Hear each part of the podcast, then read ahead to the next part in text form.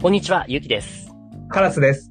アニメつまみ食いラジオ、アニツマ。この番組では1500作品以上のアニメ視聴経歴があるアニメ先生こと、僕ゆうきと、アニメに興味があるけどなかなか手が出ない私、カラスがアニメ作品の美味しいところだけをつまみ食いして紹介していきます。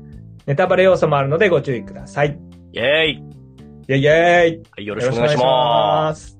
早速ですが、カラスさん、はい。戦隊もの、ヒーローものの作品は好きですかあー、ゴレンジャーみたいなやつですかあ、どっちかっていうと、ウルトラマンみたいなやつですね。あー、ウルトラマンは好きですね。うーん好きで。す、好きです。ボンボン見てました。はい逆に僕はあんまりそういうの見てこなかったんですよ。ちっちゃい頃とか。うん意外。え、ロボットもの好きですよね、先生ロボットは好きなんだけれども、あの、赤レンジャーとかキレンジャーとかそういうのとか、あとはウルトラマンとかっていうのはあんまり通ってこなかったへー、意外でした。っていう感じ。ですが、今日紹介する作品はそれに関わる作品で、タイトルが SSSS グリッドマンですね。グリッドマン。はい。グリッドマンのな通称で大丈夫です。こちら、はいえっと、紹介しようと思ったきっかけが確かお便りをいただいたんでしたよね。読み上げてもらった方がいいですかね。はい、わかりました。はい。お名前、ね、ちょっとフルネームなんで、N さんで、はい。 N さんからいただきまあしりがたと。うございます。自分が好きで本当に面白いアニメがまだ紹介されてないので紹介してもらえませんか ?SSSS グリッドマン、SSSS ダイナゼノンうんうん。があります。できればよろしくお願いします。はい。ありがとうございます、N さん。こちらですね、僕まだ見てなかったんですよね。グリッドマンも、ダイナゼノンも。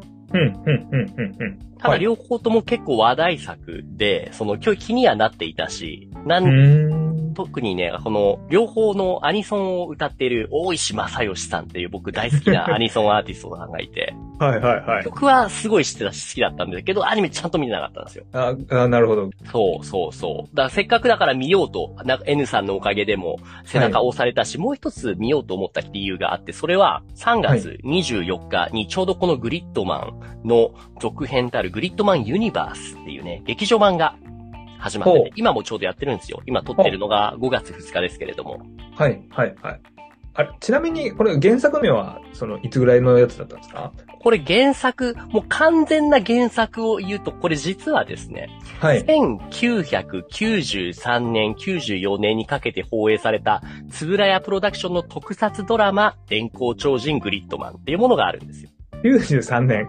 うん。これだいぶ昔ですね。もうバリバリウルトラマンみたいなノリのガチ特撮の作う品んですね。うん。あ、あったな。あ、そっかそっかそっか。だから見たことあるのか、この顔。あー、そういうことえ、もう、そうはいはい93、94年で、僕がだいたい4、5歳ぐらいのタイミングですよね。多分見てたってことですかね、じゃあね。僕もうちょっと上だったんで、あの、ええこれ、この番組見たっていうよりは、うんうん、うん。ね、例えばウルトラマンとか新しいのやると、いろんなね、テレビとかポスター出ると、それで目にしたことがあったんで、はいはい見たはこい、とあはいん。なーとは思ってました、グリッドうマン。ーん今画像共有見ててますけれども、まあ、はい。ウルトラマンにちょっと似てるけども、もう少し少しごつい感じですかね。そうですね。初めましてでは全然なくてですね。おう久しぶりじゃんみたいな。うんあの小学校の同級生に会った感じですね。ええ知ってるわ。知ってる知いいってでる。すね、いいです ね。はいはいはいその作品を現代に落とし込んでアニメにしたっていう作品が、グリッドマンですね。うん、あー、なるほどね。うん懐かしいグリッドマンがアニメになりましたと。そうです、そうです。ただ、そのリメイクとかではなくて完全新作ですね。ほう。ほう。ほう。うんだからでもね、その、カラスさんのように、原作を少なくとも知っている人にとっては懐かしいネタとか、ウルトラマン好きだったらピンとくるようなネタがね、随所に散りばめられているようで、僕は残念ながらあまり気づけなかったんですけれども、うん、うん、うん。怪獣好きとかね、ウルトラマン好きの人は、より一層楽しめるのがこのグリッドマンって作品ですね。あーでね、紹介する前にさっきのこのグリッドマンユニバース劇場版の話をしたじゃないですか。はい。当初僕勘違いしたのは、これ、グリッドマンの内容だけ見ていれば、ユニバース劇場版も理解できるのかなと思って、グリッドマンだけ見た状態でユニバースえ劇場版を見に行ったんですよ。はい。 したら、ダイナゼノンも見ないといけなかったっていうのを後から気づいて。これ困りますね。そういうの。でもわかりづらいですよね。ね、わかりづらいダイナね。タイトルに入ってないじゃんってね。ゼノン。 ダイナゼノンは何なんですかこれ。ダイナゼノンっていうのはダイナゼノン昔に出てきた。グリッドマンとはまた違う、そのヒーローというか、その怪獣ロボットものの、また特撮系ですね、なんですけれども、はい。そのグリッドマンとはまた違う世界観なんですよ。もちろん同じスタジオが作ってるんですけれどは、い、はい。パラレルワールドですね。わかりづれえな、この野郎。わかりづれえんですよ。でもね、一部グリッドマンのキャラクターがダイナゼノンにも出ているんですよね。へえ、へえ、へえ。で、その二つの作品がユニバース、その二つの世世界がクロスオーバーした作品がこのグリッドマンユニバースっていう作品なんですよ。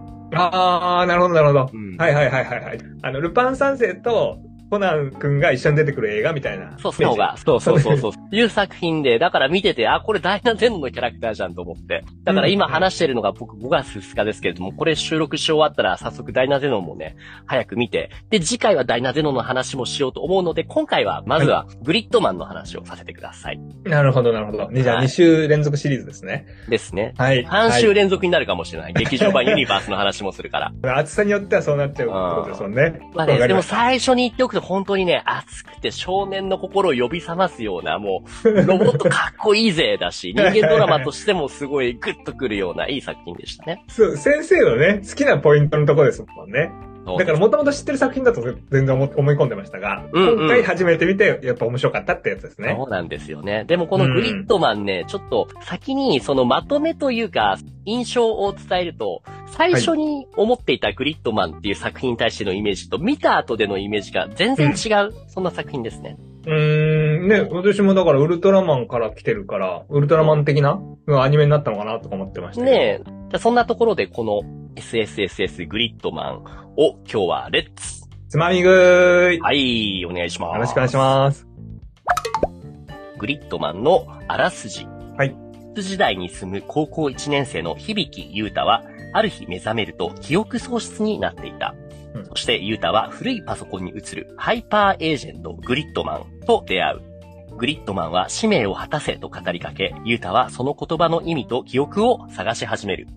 突然のことに戸惑いつつも、クラスメイトの内海翔也、宝田立花、新庄茜たちに助けられながら毎日を送るユータだった。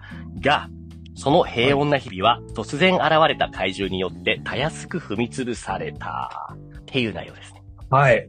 なるほど、なるほど。主人公のキャラクターがこの響優太くんっていうね、赤い髪の毛の可愛らしい、あの、顔出しの男の子ですね。まあ、今風の普通の子って感じですかね。ですね。この子が、記憶喪失なんですよね。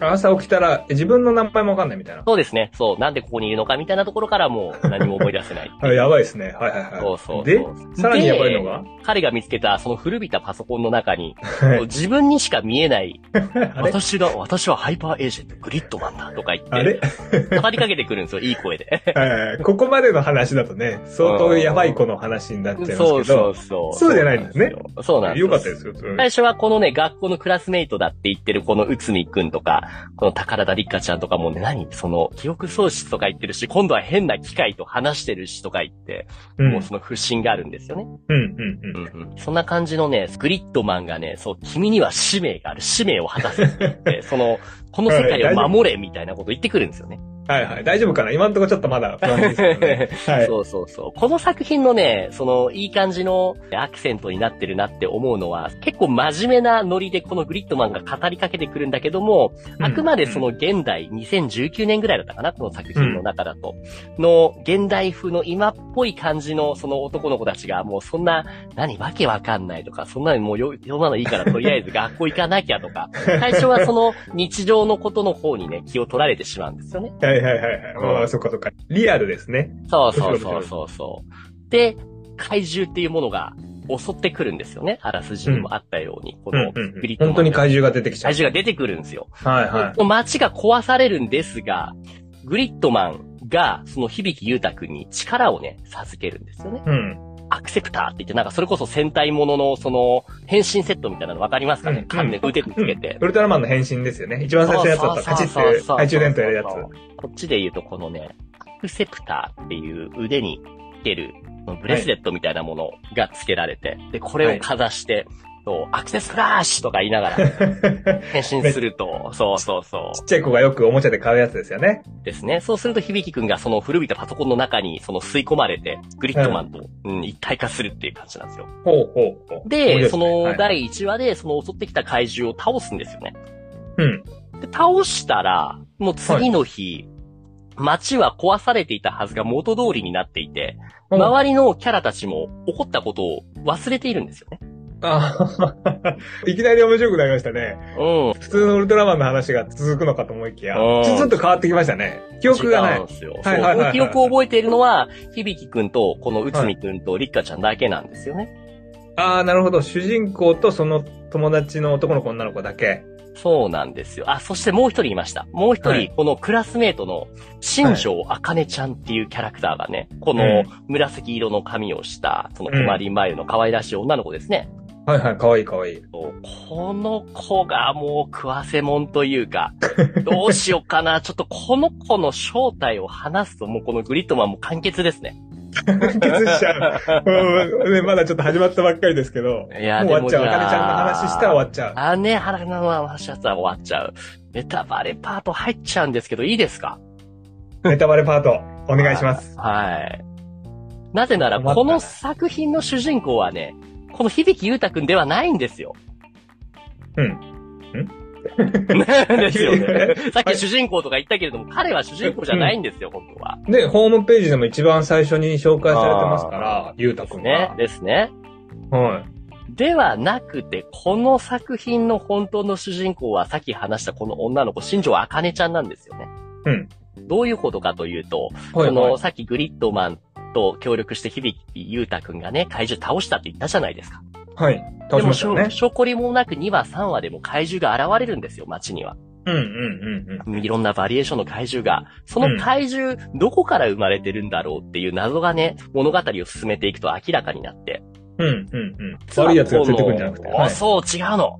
この新庄あかねちゃんっていうのが怪獣を作り出している張本人だったんです よ。こいつラスボスですかじゃこいつラスボスというか、もう、はいこの世界の神様。あ。神。つまり、神来た。はい。この女の子、新庄あかねちゃんが、みんなの住んでいる世界を作っているんですよ。あれ、神は神でも、あれですか、創造主っていう。そういうこと作った人ですかそうなんですよ。もうこれを知っちゃったらグリッドマンもうほぼ完結です ね。いや、お疲れ様でした。ありがとうございました美味しくつまみ食いできまし たね。まだ、まだよろしくないと思うんですけれども。 いやいやマジですかちょっとおかしいじゃないですかこれ、いきなり創造主が出てきちゃうんですかそうなんですよ。新庄あかねちゃんの性格をちょっと伝えると、はい、はあ。とね、メンヘラですね。 ちょっと待ってくださいよ。あの、早い早い、ちょっと、展開が早すぎてついていけないんですよ。いきなりね、同じ学校に創造主神様がいるっていうので驚いてるのにのこれ、なんでそんなとこにいると思ったらメンヘラなんですから。に。メンヘラなんです詰め込みすぎですよ、これ。詰め込みすぎですよ、俺もそう思う。はいはいはいでもそもそもこのアカネちゃんがどうして世界をね、その作ったり、怪獣を生み出したりしてるかっていうと、うん。自分の住む世界に満足してないんですよね。もやもやを抱えてる。例えば、学校の中とかで響くんとかいろんなキャラがいる中に他のクラスメートも普通にいるんですよ。うん。でもその中で例えばじゃあちょっとアカネちゃんに厄介なことをしている子とか、すごいうるさく話しかけている子とかいるともう、疎ましくてしょうがないんですよ、アカネちゃんは。うん。うん。そういう子を怪獣に殺させて、うんで、全体的にアカネちゃんは最後に修復するんですけども、その嫌な子たちは修復せずに、そのみんながなかったことにね、して、世界を作り変えるっていうのを続けてきてるん ですよ、アカネちゃんは。 怖いですね。怖いよえちょっと怖い。あ、そっかそっか。難しいなと思いました。あ怖いっちゃ怖いけど、ね直接は殺さないんだなとか。直接殺すわけじゃなくてね、その怪獣の力を使うんですよ。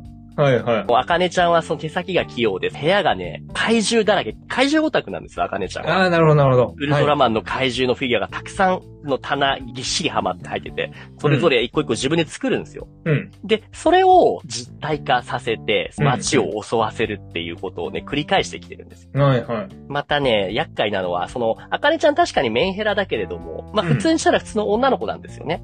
うんうん。ただね、そのメンヘラ的なところに付け込んでくる異星人みたいな、宇宙人みたいなね、いきなり出ましたね。お悪の親玉みたいなキャラクターがいて、それがこの、アレクシス・ケリブっていう見た目が黒いマントの大男で頭から炎がゴーゴーと燃えているみたいな。はいはい。あ、よかったよかった。これで安心しました。黒幕 がね、物語的に相当不安定だったんでどうしようかなと思ってたんですけど、あ、なんか異星人が後ろでそう糸そうを引そ。いうてるみたいなのはウルトラマンでよくある設定なんで、落ち着きました。あ、よかったよかっ異星人がいつねものやつ、そう、はいこのアカネちゃんをそそのかしてるんですよね。た。なるほどなるほど。それで、その力も与えてて、みたいな。またこのアレクシスってキャラがね、結構ね、フランクというか、なんかそう、バカデ君今日の怪物もいい感じだね、みたいな感じで、すごいノリノリでいつも背中を押すんですよ。あかねくんの会場はいつも最高だよみたいなこと言って、照れるよみたいな感じで。応援してきてくれるんですね。そうそうそういいやつですね、アレックス。そうやって盛り上げんだけどもね、でもその、結局スネ夫じゃないけれども、うんジ。ャイアンの意を狩るスネ夫みたいな感じで、カネちゃんが作った怪獣で街を壊させてっていうそのカオスをね、引き起こしているのは、ある意味でこのアレクシスっていう黒幕キャラなんだと思う。 うん。うん。なるほど、なるほど。そうしてどんどんどんどんね、世界を改変していくんですけれども、響くんとこの内海くんとリッカちゃんっていうのはね、3人だけ気づいているんですよね。その世界が。うん。うん。どん変どわんっ変わっていて、てる昨こと日まはでい友達だった子が周りからもういなくなっていて、周りもその子の存在を気づいてない、忘れてるんですよね。うんうんうん。怖いですね。で、そう、あかねちゃんの正体にも3人は気づいて止めようとすると。うん。うんでも、あかねちゃんもね、そういや、でも、うざかったし、その、いなくなって当然だよ、みたい な。うん 怖いですね。ね。会社の社長でバンバン首切るみたいな感じで、友達バンバン消してっちゃうんですもんね。ね。で、あかねちゃん怖はいですね逆にこの響くんとか、うつみくんとか、りっかちゃんとかに対してね、あなたたちは私のいい友達でいてくれるよね、みたいな感 じ。そういう圧をかけてくるんですよね。はいはい。メンヘラですね。怖いな。そうはい。っていう、この基本のあらすじというか、もうあネタバレも含めてしまいましたが、はい。主要キャラはこんな感じですね。はいはいはい。楽しそう、楽しそう。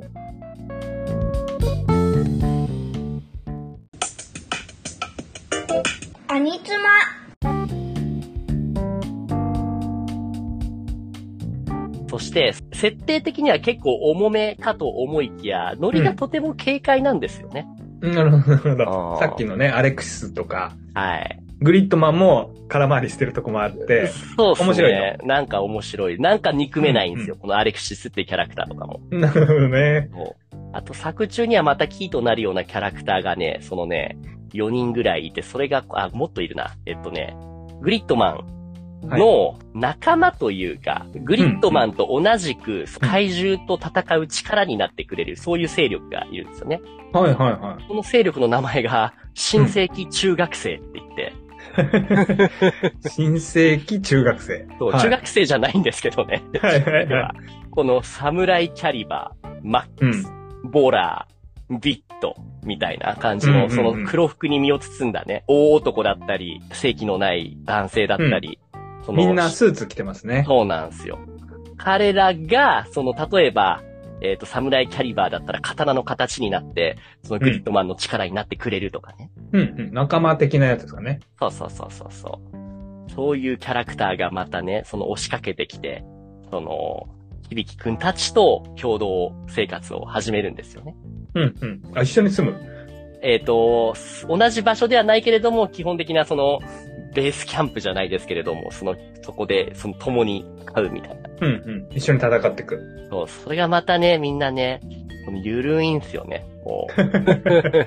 なんかずれてるんすよね。はいはいはいそうそうそうはい。あいいですね。なんかそこそこが。テーマが厳しいですからね。友達バンバン消しちゃうだから、ちょっと和ませないと見てらんないですもんね。っていうキャラクターたちがたくさんいてね。ちょっと、じゃあ、その中でもね、いろんなキャラを紹介しましたが、先生、あれですかこのグリッドマンの中で、一番好きなキャラは、なん、どれになるんですか僕の好きなキャラはね、えっとね、あ、二人いるかな一人って言おうとしたけども。ああ、はいはい。まず知りたい知りたい。まず一人がこのね、その、さっきのヒロインのリッカちゃんのお母さんですね。あ、立花ママ。 お母さんすごいもうゆるい。お母さんもうね、目の前ですごいこと起きてんだけども、いいからあんたたちもご飯一緒に食べていきなさいよ、みたいな敵キャラの子たちに対しても、そのね、 その、塩を送るような感じの、ね、 対応だったりとそっかか。そっかそっかうんあご飯食べてきなって。そうそう、今大事なとこなんだから、ママちょっと引っ込んでてよ、みたいな感じで、言われて。 あ、面白そうですね。そうそうそうなるほど、なるほど。はい。がママと、あとこの、アンチ君っていうこのね、小柄なね、男の子、うんでもこのキッとしたね、目つきのね。うんうんこうん。のこれも新世紀中学生ですかこの子は違うんですよ。むしろ逆に敵側なんですよね。うーん。この子は実は、アカネちゃんが生み出した怪獣の一人ですね。おー、面白いですね。おはーい。人型の。。人型の怪獣。でもうん怪獣になりきれない、もう人間的な要素がもうほぼ残った怪獣みたいな。うん。そうんうん。彼は、その、アカネちゃんに他の怪獣同様生み出されて、使命を与えられる。それはグリッドマンを倒せっていう指定、うん。使命なんですうん、うん、ね。うん。そうそう強いんですかアンチは。強いですね。その敵の能力をコピーして、その自分のものにするっていう感じの力を持っていうんうんて。いいでですね。もまあね、とにかくまっすぐなんですよね。その、グリッドマン絶対倒すみたいな感じなんではいはいはいそうはそい。う熱血的な。。熱血的な。でもなかなか空回りしてうまくいかないから、そのアカネちゃんとからも、その最初はアンチ君って呼ばれたのがもう呼び捨てになって、アンチもう、君はもういいよみたいな感 じで、泣かされたりしながらもはいはね、いはいそはうい。ひたむきに頑張って。えしかもこのね、熱いのが終盤このアンチ君がね、もう、グリッドマンの味方になってくれるっていう、そのよくあるヒーロー。ーものでね、うんうんうんうんあるよね。そのあいい黒で、すね、いいですね。黒、黒レンジャーが仲間になるみたいな。はいはいはいはいはい。あるあるある、熱いやつ。あはれい。が熱い。そのグリッドマンではなくて、グリッドマンをコピーしてグリッドナイトっていう存在にな って。あいいっすそうね。あ、いい。ま、黒いグリッドマンみたいな感じ。コピー使えるから。そうああ、なったなった。すごい。そうなんですよ。そ、そのね、彼のその成長具合がね、とても著しく。うん、うん、またこのアンチ君っていうのは、えっと、はい次回作のダイナゼノンでも出てくるんですよ。うん。はいはいはい。あいつ、これ、まだ先生は見てないんだけど、今ね、徐々に見てるところですね、すでにあはいはいは。いそうそう。次回作のもうグリッドマンじゃない、ダイナゼノンだとこのね、アンチ君っていうのが名前をそのナイト君に変えて、もう、おーかっこよく大人になってるんだよね。そういいですね。成長してる。成長してるの。そういう姿も見られたりするのがね、このアンチ君うんうんうのんいいところですね。なるほど。好きなキャラはこの立花ママとアンチ君ですね、僕はい。立花ママとアンチ君。は。うん。で、いいす最ね。後にこの作品を見る上で欠かせないそのコンテンツがあって、それは、えっ、とね、はいボイスドラマの存在ですね。お、ラジオドラマなってやつですね。そうですいわね。前にこのラジオでも、ゆる。オットタクシー。シー。そうそうそうそう。第9回のオットタクシー。そう、第9回のオットタクシーでも話したように、あれはもうまさにラジオがその作品と密接に関わっている、そんなアニメだったじゃないですか。はいはいはい。だから各話各話の間に、その1話と2話の間に1.5話みたいな感じでうん入ってて、それを聞くとより物語の深掘りができるっていうものでしたよね。はい。そうでしたね。そうなんですよ。で、これも、グリッドマンも同じくボイスドラマっていうのが各話各話の間に入ってくるんですよ。うーん。それを聞くことで、キャラクターの魅力をよりね、深掘りすることができる。うん、なるほど。敵と敵の戦いの間に実はこのキャラ同士でこういうやりとりをしていたとか、うん、うん、うん。敵同士だったけども戦いの後では実はこういう緩いところで、例えば商店街の中で出会っていると か、あとはなんかそのいいねっ、すねあるんですいいよ、っそういったやうりとりんが。、うん、うんうんうん。深みが出ますよね。そう。これを聞くとよりグリッドマンを楽しめる。あ、いいですね。どうやって配信してどるこで聞けんだろうね。ちょっと待って。まあでもあるんですよ。まあこのまあそういうのはあるんですね聞くとより楽しめる。へで、あとは何と言っても最初にも話しましたが、このグリッドマンないし、ダイナゼノン、両方のオープニングテーマを歌っているのは、大石正義さん。ー。大石正義さん。グリッドマンの場合はオープニングのこのユニオンっていう曲をね、大石正義さん。大石正義さんが所属しているオクトっていうバンドが出しているんですけれども、はい。その歌詞を読むとね、もう完全にもうそのアニメとリンクというか、もうネタバレですね、 ほぼ。そいいですね。うそう。いいですよね、そういうの。ね。例えば、その、最初からもう目を覚ませ、僕らの世界が何者かに侵略されてるぞ、つってうん、ね。うん、はい、はい。そはい、の、作り物のような感じの毎日の中で何かがおかしいっていう SOS をグリッドマンがね、出してくれると。何かが違うって分かってるんだけども、見慣れた空や景色がどんどん流れていくっていう。うん、うん、うん。そう、このままじゃ良くないぞっていうのを歌詞にもうがっつりはめ込んでるのがね、聞くと、あ、これもう完全にこのアニメのために作られてるなっていうことが。そうですね、いいですね。うん。でもあ、じゃまああせっかくだからちょっと一番だけじゃあ今流してみましょう。一回聞いてもらいましょうか。はい。っていう感じいかがですかこのマット動画を。いい、いい、いい、いいですね。いいいですね。はいはいは バいグ。ってない。大 丈い夫。やいや、よかったです。このね、その歌詞に、その一番最後にもそう、あ、書いてあるけど、君を退屈から救いに来たんだ。僕が思う痺に、れこまのすね。君っていうのは、新庄あかねちゃんこのキャラクター、聞く神様ですよね。はいはいはい。ラスボスのメンヘラちゃんって言ってたやつですねメンヘラちゃん。このはい作品っていうのは、この新庄あかねちゃん、そのメンヘラちゃんを救い出す物語だと思うんですよ。うんうんうん彼女のその世界の退屈とか、あとはその外の世界への恐れ、その実際に彼女が生きている世界っていうのは現実世界があるんですけども、そこへの恐れから彼女のいわゆる夢の世界みたいなものとして作り出しているのがこのグリッドマンの世界なんですよ。うん。うん、うん、でも、その最終的には、そこだけじゃダメだから、そのしっかり前を向いて、自立しなきゃっていう形で、アカネちゃんが立ち直れるように、キャラクターが背中を押してくれるっていう。うん。なるほど、なるほど。現代的ですね、すごくね。そうなんですよ。うね、んいろんな、みんな自分のことを理解してくれないとかって悩むんだけれども、ん、でもいつでもね、その心の中にはその響くん、グリッドマン、いろんなキャラクターがいるから、うそのん。前を向いて歩き出そうって、で、この世界を出ていけるっていうのが最終的なこのグリッドマンのオチですね。うん。まあ、いいですね。いや、だからぜひね、その、ロボット好きの人、怪獣好きの人だけではなくて、日々のモヤモヤを抱えている人なんかにもね、見てもらえるとね、いいですね。聞いてくだ さい。いや、やっちゃったね。今、これ話してもいいですかうんいや、マットうんうん、マット動画。ってすごい素敵だなと思って。これ素敵ですよね、このマット動画。俺も思った。ちゃんと歌詞も残ってるし、そのシーン C の要所要所をちゃんと繋げてるから、俺これ初めて見たけれども、すごいうまくわかりやすく表現できてると思う。うん、多分これ使えないんですけど、ちょっと真面目に話すと、これって、本当いいことですよね。あの、著作権を勝手に使っちゃってるんだけど、あー二次創作として素晴らしいものができてるじゃないですか。そうなんですこよ。れって、版権元じゃ作れない手間があったりとか、お金にならないからできないけど、このグリッドマンを見て面白いと思ってる人が、うん自分の手間を使って作って、こんなに素晴らしい作品ができていて、うん、これだけ見て私は見てすごい面白いなと思ったいいしじゃ、んもね、いろんな人が見れば、もっとグリッドマン見たいって思えるのに、うん、うん、なんか、簡単に著作権で縛っていいものなのかとか、すごい疑問に思ってきちゃいました。じゃあなんで、週音声にしたらいいじゃん、これ。もう大丈夫だ よ。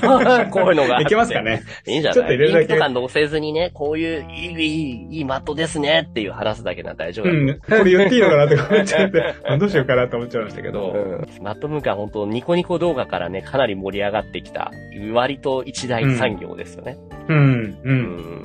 まそう、たかそうなんですよね。これ、ねだから、その、版権元とファンの相乗効果っていうか、これ絶対プラスになってるんだけど、なぜだか著作権で縛られてるみたいな。うん。もうちょっとうまい具合のシステム作れれば、ねうん、いろいろお金も人も流れる素敵なシステムになるのになとか思っちゃいましたね。はい。そはいじゃああごめんなさいごめんなさい見てもらってね。え、面白かった。はい。またこのね、アニメを作ってるトリガーっていう制作会社、話してないかな、まだ。トリガーっいていや、う制作大丈夫です。トリガー。先生ちゃんと教えてくれましたよ。あ、本当僕トリガーって言われて、ああ、あれねってもう分かるようになっちゃいましたさ。すが、どこで話したっけ、 ね、トリガーどうの話でしましたっけあ、えっとねグレンラガグレンか。かなはい。えっと、第18話の天元突はいはいは破いグレンラガンの時に教えてもらったと思います。これちなみにしてね、その、ちょっと訂正させてもらうと、グレンラガンを作ったタイミングではまだ、このトリガーっていうのは独立してなくて、ガイナックスの傘下だったんですよね。うん、うん。ガイナックスはあの人が作ったやつですよね。えっと、そう、オーダーキング、岡田敏夫さん。う。はいはいはうんでもそのグレン・ラガンのチームが独立してトリガーを作って、グレン・ラガンであったり、あとはキリル・ラ・キルとかね。い。うん。またこれ。れもまた今度話したいんですけども、グレン・ラガン身のある面白いアニメです。先生好きですよね。こういうアニメのロボットみたいなね。ねいやだからいいと思いますその感じがちゃんとグリッドマンにもしっかり出ていて、うん。そうですね。ねダイナミックな感じがとてもいいですよね。いいですね。うんでも本当なんとなくこのマット動画、今の動画を見た中でも伝わりましたかねそうですね。あ、僕あれが気になっちゃいました。スーツ着てる敵新髪型かみたいなやつ。新世え紀中学生ー新世紀中学生が、そうそうそうそう。一緒になんか変身ポーズしてましたはね。いはいはい、濃いですね。その、そう、みんなして。結構変なところがリアルだなって思うのは、うん。親戚中学生がそれぞれね、侍キャリバーは刀、このビットは他ので、ボラーはなんか重装甲でみたいな、いろいろあるんですけども、うん。えみんなで合体すればすごい力が発揮できるじゃんとか言って、うん。みんなう一斉にその戦いに行くんですけども、そうすると、処理落ちしちゃうんですよね、パソコンが古い から。ん。そっか。えっ、と、グリッドマンがいて、うん親戚中学生の誰かが一緒に行くと、装備が変わるみたいな。そうそうそううそうそうそう、はいはいはいなんかガンダムとかでもあるじゃないですか。ガンダムシードかなとかでは、そ、そういう設定がありますけれども、じゃあうんみんなで行こうっつって行くと、その重くなりすぎちゃって、ガガガって止まっちゃってするんですよね、いう意味。頭なが。るほどね。そうそうそう。古いパソコンなんだなっていうのもちょっとおあーおおかしく思いました。うん。ねあの、いい、最新の方がいいじゃんとか思っちゃったけど、そういうことじゃないんですそね。れはその古い電光超人グリッドマン1992年、93年のあたりの文化をリスペクトしてるんじゃないですかね。うん。うん。なるほど、なるほど。 まあ、でもだからっつって、その、その、内海くんっていう、その主人公の友達のメガネの子が、じゃあ、つってその、グリッドマン自体自身のサイズをちっちゃくしたら、じゃあ全員入っても大丈夫って言って、全員入れるようになったりと か。なるほどね。あ、面白そうですね。工夫をしたりっていうね。え要所要所にね、怪獣オタクとかロボットオタクの人たちが楽しめる。特につぶらやプロダクション好きは楽しめるのがこのグリッドマンです。当然、つぶらやも噛んでるわけですよね。そうですね、そうですね。なるほどね。つぶらやのね、新しい戦略なのかな面白そうですね。アニメに出てきたって。じゃあ次回はね、その続きとなるダイナゼノンについて、ちょっとこれから頑張ってみるので、その、ーはおい。便りくれた N さん、ありがとうございます。頑張ってください。ありがとうございます。はいという感じでね、今日はこの SSSS グリッドマンを紹介しましたが、美味しくつまみ食いできましたかはい。美味しくいただきましはた。い、ありがとうございます。では、エンディング。というわけでお送りしました、アニメつまみ食いラジオ、アニツマ。番組では、見なくてもわかるをモットーに、おすすめアニメをつまみ食いしていきます。忙しい人やアニメに興味のない方は、この機会に時短でパクッと情報をつまみ食いしちゃいましょ番組への感想は、ハッシュタグ、アニツマ、兄がカタカナ、妻がひらがなでアニツマ。これをつけてツイートしてもらえると嬉しいです。ポッドキャストや Spotify でお聞きの方は、高評価やレビューもいただけると活動の励みになるので、ぜひよろしくお願いします。う。アニメ好きの方から私のようなアニメ初心者に進めたい作品のワンシーンなどもお待ちしています。番組へのご意見、ご感想は概要欄のメールアドレスや番組ツイッターからどしどしお送りください。というわけで今回はここまでです。ありがとうございました。ありがとうございました。